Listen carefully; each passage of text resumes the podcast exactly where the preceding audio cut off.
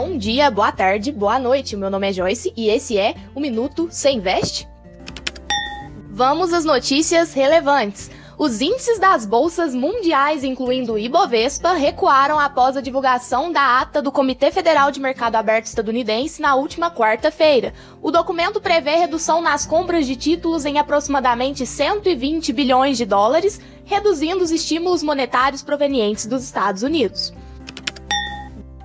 Após uma hora de suspensão das negociações no último dia 18, o Tesouro Direto reabre com taxas dos títulos prefixados superando os 11% ao ano e a alta também ocorre para os demais papéis ofertados.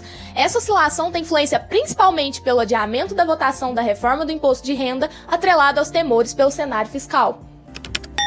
Segundo o Instituto de Pesquisa Econômica Aplicada, os preços da soja, milho e algodão tiveram uma alta de 70% no mercado interno nesse semestre. Isso impacta diretamente nos custos da pecuária e, como consequência, poderá tanto subir ainda mais o preço das carnes para o consumidor, quanto influenciar negativamente a oferta dessas commodities no país. Pela primeira vez, com a crescente demanda por compras online na pandemia, a empresa multinacional de tecnologia do Jeff Bezos, a Amazon, ultrapassou o Walmart nas vendas, se tornando a maior empresa varejista no mundo, com exceção da China.